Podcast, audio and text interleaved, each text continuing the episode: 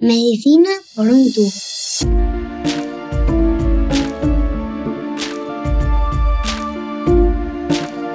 Bienvenidos a Medicina por un tubo, el podcast de Roche España en el que le ponemos voz a la salud. En el año 2022, el cáncer de pulmón fue uno de los tres más diagnosticados en España, con 30.948 casos sigue siendo el que más mortalidad causa en nuestro país, con 21.918 fallecidos en 2020. Estas cifras nos llevan a volver a hablar de cáncer de pulmón, haciendo hincapié esta vez en su detección precoz. En la actualidad, tan solo el 20% de los casos se diagnostica en estadios tempranos, cuando es posible administrar un tratamiento potencialmente curable. Anticipando el diagnóstico y el abordaje, la supervivencia podría aumentar hasta el 80%. ¿Cómo podemos seguir mejorando? Trataremos de descubrirlo profundizando en la última información disponible y, cómo no, contando con los mejores expertos. Empezamos.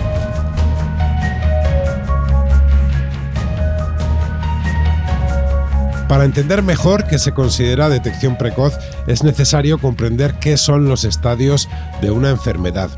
El Diccionario de Términos Médicos de la Real Academia Nacional de Medicina define estadio como una etapa o periodo determinado de un proceso, como la evolución de una enfermedad o el desarrollo o crecimiento de un organismo, así como el grado de extensión de algunas enfermedades, como el cáncer. En el caso que nos ocupa, el cáncer de pulmón, hablamos de cuatro estadios. Para aplicar un tratamiento u otro es fundamental saber en qué estadio se encuentra una enfermedad. En el caso del cáncer de pulmón, los estadios describen la extensión o gravedad del mismo según el tamaño y la extensión del tumor. Estos estadios van desde el estadio 1 al estadio 4 y para establecerlos se tienen en cuenta tres parámetros basados en el sistema definido por el American Joint Committee on Cancer. El parámetro T indica el tamaño del tumor y hasta dónde llega. El parámetro N indica si el tumor está también en los ganglios linfáticos. Por último, el parámetro M señala si afecta a más órganos además del pulmón. Más de dos tercios de todos los pacientes con cáncer de pulmón son diagnosticados en una etapa tardía, cuando el tumor se ha extendido a otros órganos y la cirugía no es posible pero todavía existe una necesidad médica no cubierta de opciones en los estadios iniciales de la enfermedad. Más de la mitad de los pacientes con cáncer de pulmón en estadio 2 y 3 recaen en los primeros años tras el tratamiento neoadyuvante, adyuvante o cirugía, por lo que debemos continuar investigando para ofrecer mejores soluciones que aborden el problema desde el principio.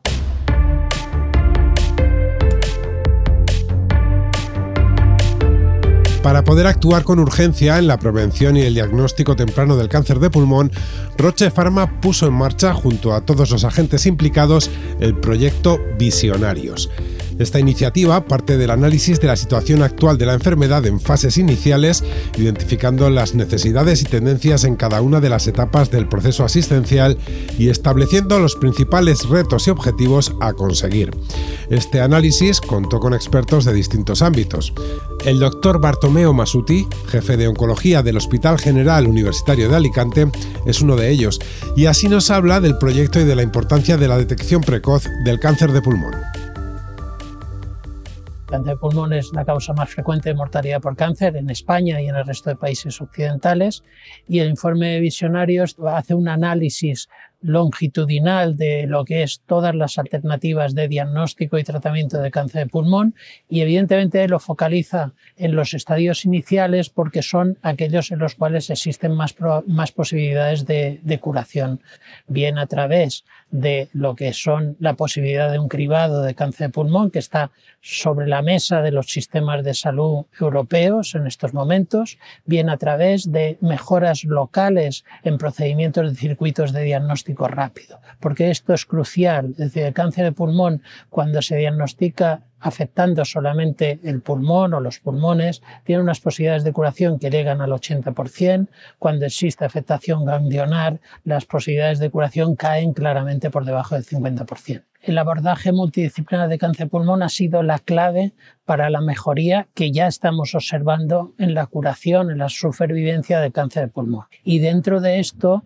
el, escenario de un manejo multidisciplinar, que es lo que generalmente tiene lugar en los comités de tumores, los comités multidisciplinares de tumores, eh, pondera cada una de las alternativas terapéuticas y establece la mejor secuencia de administración con el objetivo de ofrecer o la mejor supervivencia o las mayores posibilidades de curación. Y dentro de esta dinámica multidisciplinar, el, el informe Visionarios también pone de relieve la importancia de la coordinación y de establecer métricas de los tiempos de respuesta del sistema sanitario, eh, es decir, porque son fundamentales, porque un retraso en diagnóstico o un retraso en el tratamiento desde la sospecha diagnóstica tiene un impacto en una reducción de las posibilidades de curación.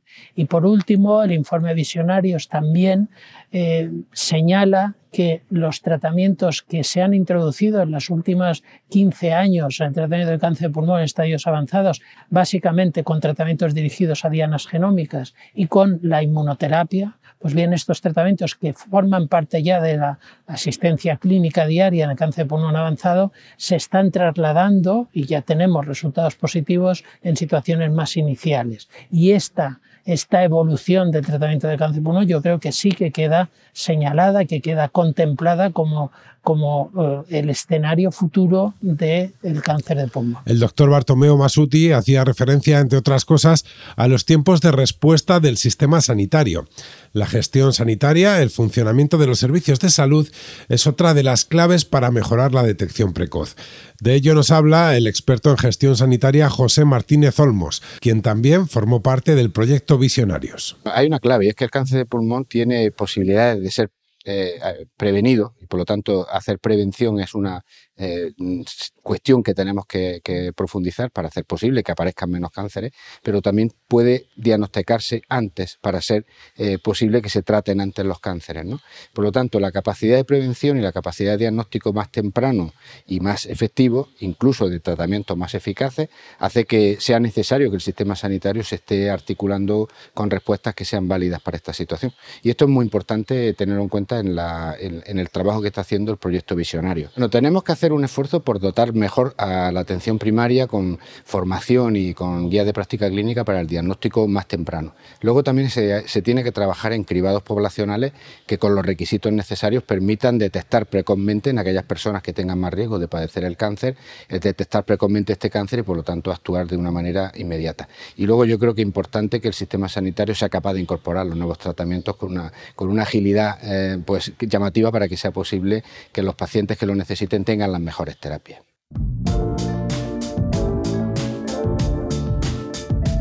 Estás escuchando Medicina por un tubo. El diagnóstico temprano del cáncer de pulmón se enfrenta a varios obstáculos, entre ellos la ausencia de síntomas identificables, el estigma y el miedo que causa la enfermedad o la posibilidad de un diagnóstico erróneo. ¿Cómo es el proceso para recibir un diagnóstico adecuado y a tiempo? nos introducimos en el viaje del paciente.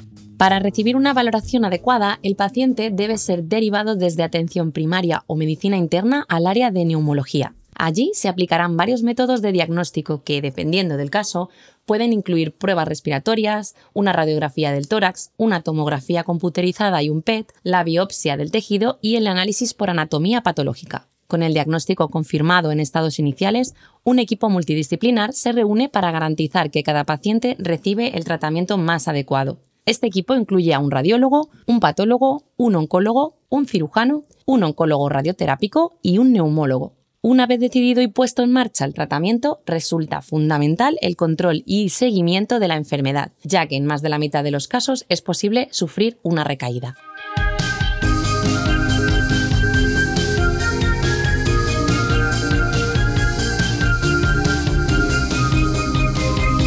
Al equipo multidisciplinar del que ya hemos hablado hay que sumar el papel que juegan los farmacéuticos hospitalarios.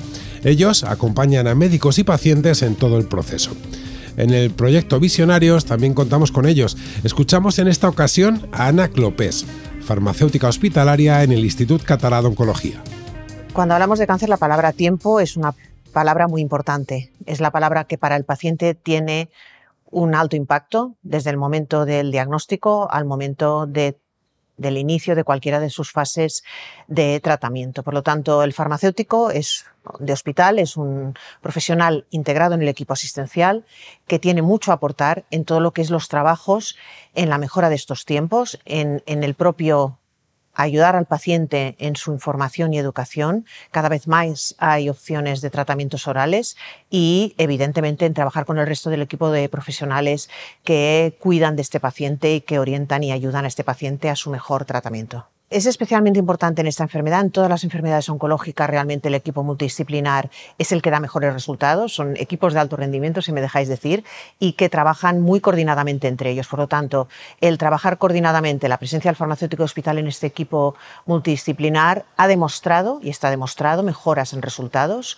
resultados tanto en, diríamos, resultados en supervivencia y en datos reales, como también evidentemente en satisfacción y en datos de, de calidad de vida. Esto requiere también una coordinación territorial, no únicamente dentro del hospital, dentro de intramuros, sino también entre hospitales y primaria y entre hospitales de menor tamaño y mayor tamaño. El proyecto se ha dirigido sobre todo a todas aquellas recomendaciones en la enfermedad más precoz, pero hemos hablado mucho de prevención primaria, de evitar el tabaquismo.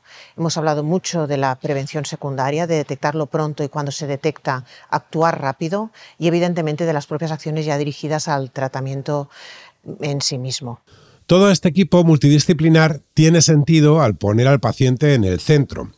Ellos son la razón de todo este trabajo y a ellos siempre les ponemos voz en medicina por un tubo. En el proyecto Visionarios también participan a través de las asociaciones de pacientes. Bernard Gaspar, quien ya estuvo con nosotros en el episodio dedicado al cáncer de pulmón microcítico, es presidente de la Asociación Española de Afectados de Cáncer de Pulmón.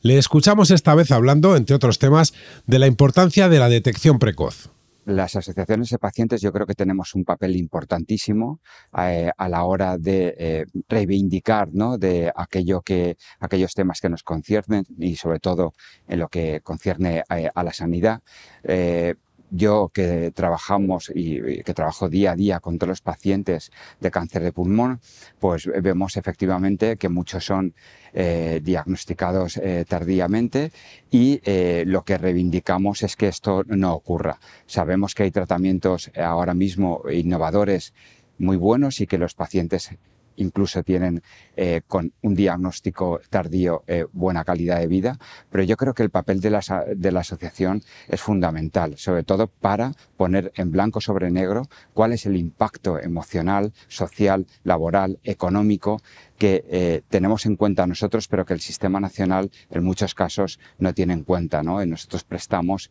servicios a, los pacientes con carácter gratuito, que eh, sin, sin, nosotros no podrían eh, eh, poder tener, visto claramente que solamente el 28% de los pacientes acuden a un psicólogo e incluso el 7% a un psiquiatra. ¿no? Ahora mismo en cáncer de pulmón, aunque hay muy buenos tratamientos, pero sí que es cierto que, que los pacientes se diagnostican muy tarde, con lo cual la tasa de mortalidad es mayor, la calidad de vida inferior por los tratamientos a los cuales son sometidos y bueno, eh, y creemos que efectivamente eh, un buen diagnóstico precoz reduciría eh, esa mortalidad y tendrías mejor, más, más tasas de supervivencia y además tenemos la posibilidad de unirnos incluso a profesionales sanitarios como hemos constatado en, el informe, ¿no?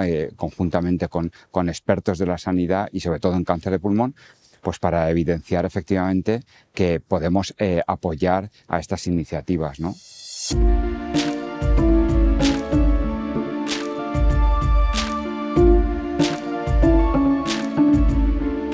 El tiempo es determinante en la detección de cualquier enfermedad, pero en el caso del cáncer de pulmón es especialmente relevante, ya que como hemos escuchado, puede marcar la diferencia en términos de supervivencia. Es tarea de todos adelantar el reloj del diagnóstico temprano. Si quieres conocer más sobre el cáncer de pulmón, te recordamos que en el canal de podcast de Medicina por un tubo puedes encontrar más episodios sobre el tema, aprendiendo de la mano de los mejores expertos sobre cáncer de pulmón e inmunoterapia, terapias dirigidas y cáncer de pulmón o cáncer de pulmón microcítico. Suscríbete ya en tu plataforma de podcast favorita y accede a todo este contenido. Nos escuchamos en próximos episodios de Medicina por un tubo.